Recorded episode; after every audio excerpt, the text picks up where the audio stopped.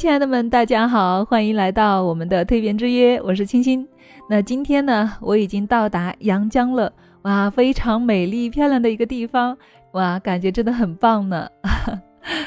嗯，那今天呢，我们将会提前到达现场去查看，然后会提前做一些布置工作。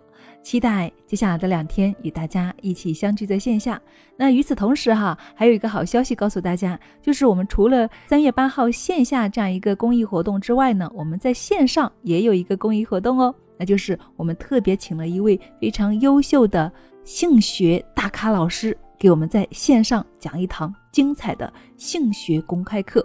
哇哦，你没有听错，没错，就是我们女性。不经常提起的，但是又对我们来说非常重要的一堂亲密关系的课程，所以亲爱的们一定不要错过哦！想要学习这堂课呢，请回复“亲密关系”就可以了。好了，开始我们下面的分享吧。幽默是生活波涛中的救生圈，还有一种方法哈，也是非常可以放松我们的精神的，那就是自嘲。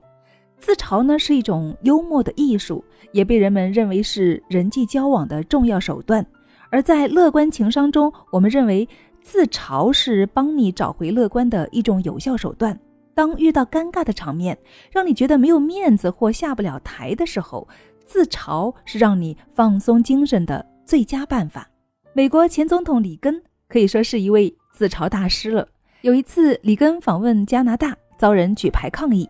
加拿大总统觉得很不好意思，里根呢却机智地说：“我想这些人是从美国来的，想让我有宾至如归的感觉。”你看，一个巧妙的自嘲化解了原本的尴尬局面。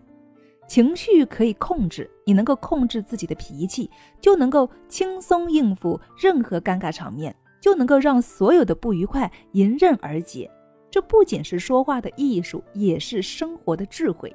很多时候啊，也许是别人的无心之失让你觉得难堪。既然是别人的过错，就不该再用他人的错误来伤害我们自己的感情，不是吗？所以，我们应该抱着一颗宽容的心，用自嘲来化解尴尬，用睿智来化解恶意。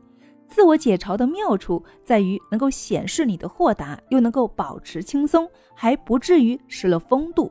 宽容并不是软弱的代名词，多一点宽容。既能够帮助你迅速恢复平静，也能够增加你的乐观情商。